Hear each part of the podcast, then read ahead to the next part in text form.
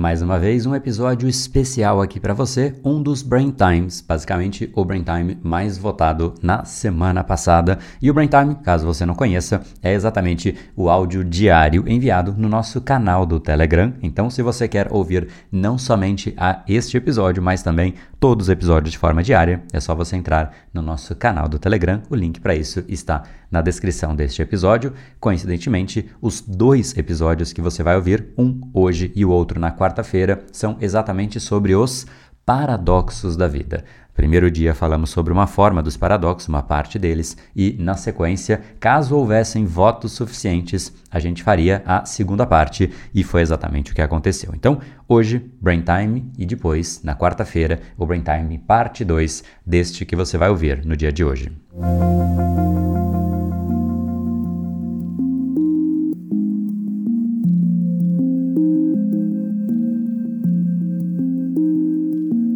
gente vai ficando mais maduro na vida e a gente começa a perceber que aqueles entendimentos que a gente tinha antes, enquanto imaturos, enquanto jovens, muitas vezes não fazem o menor sentido e a vida ela é muito mais presente, muito mais recheada de paradoxos do que de fato pensamentos lineares e evidentes. Eu vou, se vocês gostarem, inclusive, eu vou trazer aqui alguns exemplos de paradoxos, porque é exatamente isso que de fato diferencia a galera do 1% que tem resultados, as pessoas que de fato movem o mundo, que conseguem realmente gerar transformações por onde passam, porque de fato por dentro elas são muito mais sólidas, muito mais constantes e ela tem uma visão nua e crua de como é o mundo, enquanto que a galera do 99%, além de estar presa ali aos padrões cerebrais que muitas vezes só atrapalham, elas também se prendem ainda no lance da imaturidade que a gente já deveria ter abandonado. Então vamos lá. Primeiro paradoxo é o mais clássico e o mais evidente, eu diria. E ele é o paradoxo do fracasso. Todo mundo quer sucesso e ninguém quer fracasso. Mas o que é o paradoxo do fracasso? Na, deixa eu fazer um parênteses antes. Todo mundo sabe o que é um paradoxo? Acho que essa definição é uma definição importante. Paradoxo nada mais é do que um pensamento que contraria a lógica, pelo menos contraria aquela crença ordinária, né, e, e que a maior parte das pessoas é, de fato possuem, e muitas vezes, inclusive, ele contempla uma certa contradição no pensamento. É uma contradição que faz com que a gente entenda como uma lógica que leva a um caminho, mas é aquele caminho que contradiz o próprio caminho. E isso gera uma, um conflito na expressão. E esse primeiro paradoxo que eu vou explicar deixa um pouco mais claro o que é um paradoxo propriamente dito. E o primeiro deles é, portanto, o paradoxo do fracasso, como eu ia dizendo, né? Todo mundo quer ter muito mais sucesso na vida e muito menos pessoas querem ter fracasso. Na verdade, eu não conheço ninguém que fala, não, meu desejo de vida é ter fracassos. E óbvio que isso conceitualmente parece fazer sentido. Porém, para você ter sucesso em qualquer coisa, você precisa ter passado por mais fracassos. Pensa comigo em qualquer situação. Se você quer jogar basquete e acertar a cesta com mais uma, uma probabilidade maior de acerto, o que, que você tem que fazer? Você tem que treinar mais, ou seja, pegar mais a bola e errar mais vezes para que você vá, à medida que você vai errando, você vai se aprimorando, vai melhorando, e aí você chega a, a um ponto em que você é melhor do que a média das pessoas. Ou seja, você já atingiu um determinado nível de sucesso. Só que para atingir o sucesso, você teve que ter muito mais fracassos. E é exatamente o fracasso como um caminho do sucesso e não como a antítese do sucesso. Então as pessoas tendem a ter, temer, né, de certa maneira, se incomodar com o fracasso, sendo que ele é exatamente o caminho para aquilo que as pessoas mais querem na vida, que é o sucesso. Então esse é um paradoxo, porque se você de fato quer evitar o fracasso, você também evita concomitantemente o sucesso. E esse é talvez o paradoxo mais clássico e difícil de ser contestado, porque é assim que é. Se você quer aprender qualquer coisa, você necessariamente vai ter que se jogar a campo, né? Se jogar no mundo que ele aguenta, que é exatamente aquilo que eu digo. Então, esse é o paradoxo do fracasso. A gente deveria, de fato, entender que para ter sucesso, a gente tem que se arriscar mais vezes, errar mais vezes, aprender com os erros, idealmente aprender com os erros dos outros, mas a gente também precisa dos nossos erros ao longo do caminho, porque aí sim a gente vai se aprimorando e vai atingindo um resultado maior. O segundo paradoxo ele não é tão óbvio assim. E ele fica óbvio depois de ser ouvido. Talvez agora ele se torne óbvio, mas em geral a gente não para para pensar. Esse paradoxo é o paradoxo da persuasão, em que a maior parte das pessoas fica argumentando e argumentando e argumentando e se acham persuasivas por conta disso. Agora, se você reparar, as pessoas mais argumentativas, elas raramente persuadem qualquer coisa. Qualquer pessoa de literalmente qualquer coisa, ela não consegue. Por quê? Porque o excesso de argumentos cansa. O excesso de argumentos, um argumento enfraquece o outro. O argumento, ele sempre, eu digo isso quando a gente fala sobre neuropersuasão, que é um dos assuntos que a gente cobra aqui no Brain Power, não é nesse momento o tema dessa jornada nossa, mas já já a gente pode voltar a falar, né? Porque dentro do escopo do Brain Power, a gente tem uma parte de você entender o seu próprio cérebro e também entender o cérebro de uma outra pessoa. Só que para você mudar o seu cérebro, aí sim o nosso treinamento para isso chama Brain Lab, que é exatamente quando você reprograma o seu próprio cérebro. Então o Brain Lab é para isso. Mas a gente tem um treinamento que chama neuropersuasão, que é para que você consiga influenciar, cativar né, inspirar outras pessoas, e isso obviamente passa pelo cérebro do outro e não do seu. Mas nessa, quando eu falo sobre neuropersuasão, uma das coisas que eu sempre cito é que o excesso de argumentos ele de fato é negativo, porque os argumentos eles não se somam, eles entram na média. Então se você tem um argumento muito bom e 20 argumentos medianos, talvez alguns deles ainda ruins, você não está mais privilegiando aquele um argumento. Você está colocando argumentos medianos e ruins. Logo, a argumentação completa que você ofereceu para a pessoa é também mediana. Então, no fundo, quanto mais você argumenta, mais você se enfraquece, porque entra numa dinâmica de justificativa. Tanto que uma das expressões que se fala por aí é quando a pessoa está se justificando demais, parece que tem algo errado, não é? E geralmente é essa impressão que fica. Então, as pessoas que são mais persuasivas, é muito interessante isso que eu vou dizer, porque eh, se você reparar, é, é muito notório isso. São pessoas que não argumentam. Elas muito mais, na verdade, observam, ouvem, fazem perguntas e através disso elas conseguem gerar o efeito que elas querem no ambiente ao redor delas, ensinar, cativar, enfim. São pessoas que realmente evitam entrar nesse processo de argumentação que está muito mais ligado à falta de confiança, que a pessoa começa a colocar uma infinidade de argumentos do que uma confiança. Né? A confiança faz com que você realmente coloque o argumento certo, na hora certa, e se posicione do jeito certo, ao invés de ficar colocando uma sequência infindável de argumentos. Então, olha só, esse é o paradoxo da persuasão. A gente fica argumentando, mas quanto mais a gente argumenta, menos a gente persuade qualquer pessoa de qualquer coisa. Interessante esse, né? Talvez não tão óbvio quanto o do fracasso, esse é o da persuasão. E existe um outro. Esse paradoxo ele também ele é interessante e é o paradoxo do esforço, né? Ele tem uma aparentemente ele se conecta com o, o, o, do, o do fracasso, mas às vezes você quer fazer as coisas com menos esforço. E para que você consiga fazer as coisas com menos esforço, você tem que ter colocado muito mais esforço no começo. Por exemplo, para você levantar, sei lá, você vai na academia e quer fazer bíceps, né? Você está puxando peso ali. Uma pessoa que consegue puxar um peso muito acima do seu, e ela aparentemente levanta com muito menos esforço, ela só chegou nesse ponto porque ela colocou mais esforço. Então, é uma das coisas que eu sempre digo, né? A gente, no fundo, tem que treinar não só até tornar o, o, o, o, aquilo que a gente deseja fácil, a gente não tem que fazer até conseguir alguma coisa. A gente tem que treinar até praticamente não ter como errar, porque a gente realmente já incorporou aquilo, e óbvio que isso demora muito. E não ter como errar é algo distante. Então, o treino, ele realmente não tem fim. A gente vai treinando e treinando e treinando e aprimorando, e o esforço vai fazendo com que a gente melhore ao longo do tempo. Então, esse é o paradoxo do esforço, e ele diz basicamente essa dinâmica que se você realmente quer fazer as coisas sem esforço, com mais elegância, né? as pessoas percebendo que você faz com muito mais naturalidade,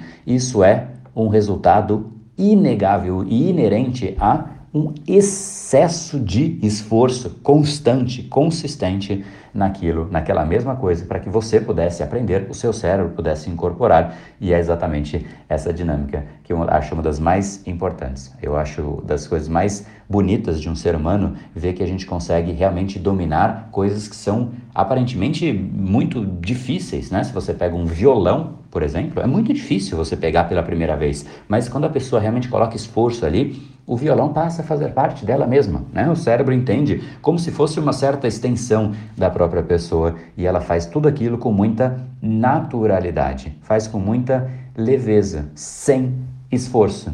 E é exatamente aí que o jogo começa a acontecer. A gente tem que treinar até tornar as coisas fáceis, até tornar o jogo sem esforço. Isso vale para absolutamente qualquer área da nossa vida, não só para um peso na academia, mas esse de fato é o objetivo, colocar mais esforço para que a coisa fique mais leve depois, assim como também na nossa área profissional, assim como literalmente em qualquer coisa. Se você realmente quer trazer isso para dentro de alta performance, se você quer viver uma vida de alta performance, é o esforço no começo, especialmente no começo, que é importante. E é por isso que o começo ele tem uma coisa chamada de curva de aprendizagem, né? que é a hora em que a gente depende muito mais de variáveis que a gente não controla, não conhece, não entende ainda, então a gente tem muito mais tempo para conseguir a mesma coisa que depois a gente talvez consiga em instantes, estralar de dedos, porque a gente já incorporou essa dinâmica. Então, no fundo, no fundo, esses são os três é, paradoxos, né? E literalmente existem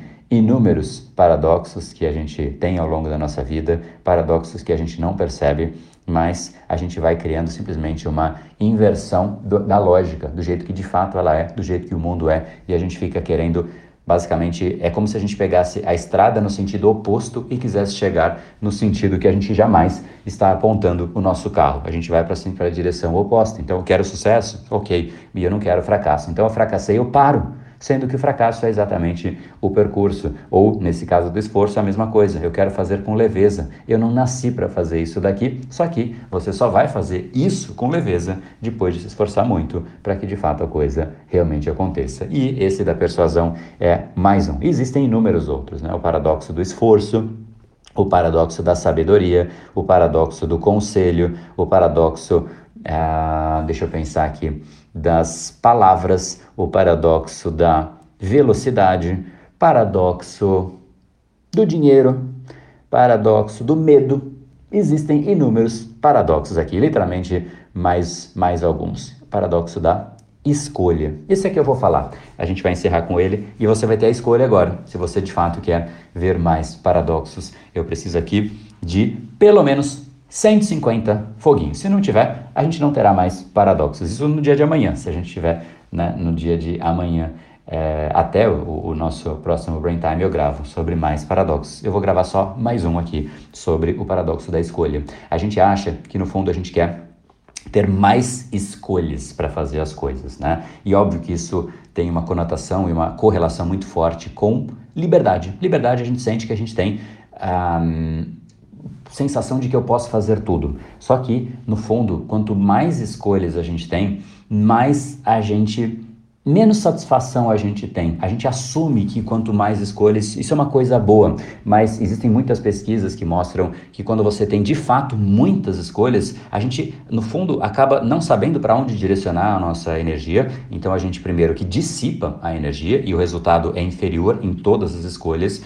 E, e, e, um bom exemplo disso, só um parênteses, se você pegar na, na, em corrida, por exemplo, vamos pegar um exemplo de maratona, né? um maratonista, ele literalmente, ele precisa canalizar a energia dele aonde? É, é, tem uma linha no chão, é tipo, corre aqui meu filho, tá aqui a reta, vai, né, pisa fundo aqui e é aqui que você tem que ir. Por isso que tem a linha, porque se ele começa a pensar, será que eu vou para cá, será que eu vou para lá? E, e, obviamente a linha ajuda nisso, assim como na natação também tem ali a divisão. Então o esforço está 100% canalizado para uma direção única e isso torna muito mais eficiente e muito mais efetivo naquele sentido. Então ele tem escolhas? Não, é só ir para frente. Na verdade ele tem uma, né? É a velocidade que ele imprime naquele momento, se ele acelera, se ele diminui. Essa é a única escolha que ele tem. Então isso facilita inclusive o processo decisório. Da mesma forma, quando você fala, cara, eu tenho agora a chance de de, de, sei lá, você ganhou um carro. Você fala, uou, ganhei um carro e tal, e você fica feliz por isso. Agora, se eu te falo, você ganhou um carro, só que você pode escolher, e aqui eu vou te dar uma cartela de 18 escolhas, todos muito parecidos, não tem nenhum que é absolutamente melhor. A pessoa vai ficar muito preocupada de falar, putz, será que eu vou escolher o certo? Então, peraí, deixa eu pesquisar. Aí ela começa a pesquisar, aí ela escolhe um, e ela fala, putz, cara, depois eu vejo na rua que o outro tem, sei lá, um amortecedor melhor. Aí eu fiquei infeliz porque eu escolhi esse, ao invés daquele que tem o amortecedor. Então, poxa, talvez eu não fiz a melhor escolha. No fundo, olha que interessante, né? A pessoa ganhou um carro e já foi definido qual é o carro que ela ganhou, ela fica muito feliz. Se ela ganha um carro e pode escolher, ela fica também muito feliz naquele primeiro momento. Mas depois ela começa a ver que a satisfação acaba sendo comprometida porque ela pode não necessariamente ter feito a melhor escolha. E isso faz com que a, escolha traz uma carga também, né? No fundo, no fundo, é, existe, existe uma citação, não sei se eu vou lembrar exatamente como ela era dita, mas é, basicamente a, a, a, liberdade traz consigo a angústia da escolha. Né? Deixa eu ver se eu acho essa, essa citação aqui enquanto, é, enquanto a gente conversa aqui, mas no fundo, no fundo, é exatamente isso, né? A gente, a gente começa a ter uma infinidade de escolhas e a gente não sabe muito bem o que fazer, a gente fica literalmente perdido. Quando a gente está realmente ali, olha, é isso que a gente tem que fazer, a gente senta e a gente faz. E aí a gente tem o resultado da conquista, e isso sim gera um prazer de muito mais longo prazo, porque você que de fato fez aquilo, enquanto que quando você fica escolhendo né, essa possibilidade infinita, no fundo toma um tempo gigantesco e aí você acaba não assumindo nenhuma rota. Tem gente que fala, poxa, eu vou ficar mudando de carreira, eu começo uma carreira, mudo para outra e mudo para outra e assim por diante e simplesmente nunca tem a chance de ter de fato felicidade, porque está escolhendo ainda e ela fica escolhendo e escolhendo e escolhendo. E a frase é de Jean Paul Sartre ao experimentar a liberdade e ao sentir-se como um vazio, o indivíduo vive a angústia da escolha, né? No fundo, no fundo. E é interessante que Jean Paul Sartre, ele é ele, ele fala muito, ele tem um dos grandes princípios que ele fala do, do existencialismo, né? E, e no fundo, o, o homem é aquilo que ele faz de si próprio e esse excesso de escolhas confere junto uma certa angústia da escolha. Então, o excesso de liberdade também confere o excesso de angústia. Isso é na interpretação dele. E esse é, portanto, mais um dos paradoxos, né? Óbvio que todo paradoxo pode ter ali a sua devida exceção, mas é interessante como a gente muitas vezes adota uma verdade, um caminho como o único e o nosso cérebro pode estar nos pregando peças. Por isso que conhecer o nosso cérebro, conhecer e ter reflexões além do normal que se fala por aí, torna a sua vida às vezes muito mais leve, muito mais fluida e muito mais direta, enquanto que a maior parte das pessoas fica buscando aquilo que é o utópico, né? Eu desejo liberdade extrema. Será que isso de fato traz felicidade extrema? Eu desejo é, sei lá, é, fazer as coisas com ter sucesso extremo né, e evitar fracasso? Será que isso de fato faz algum sentido? E assim por diante.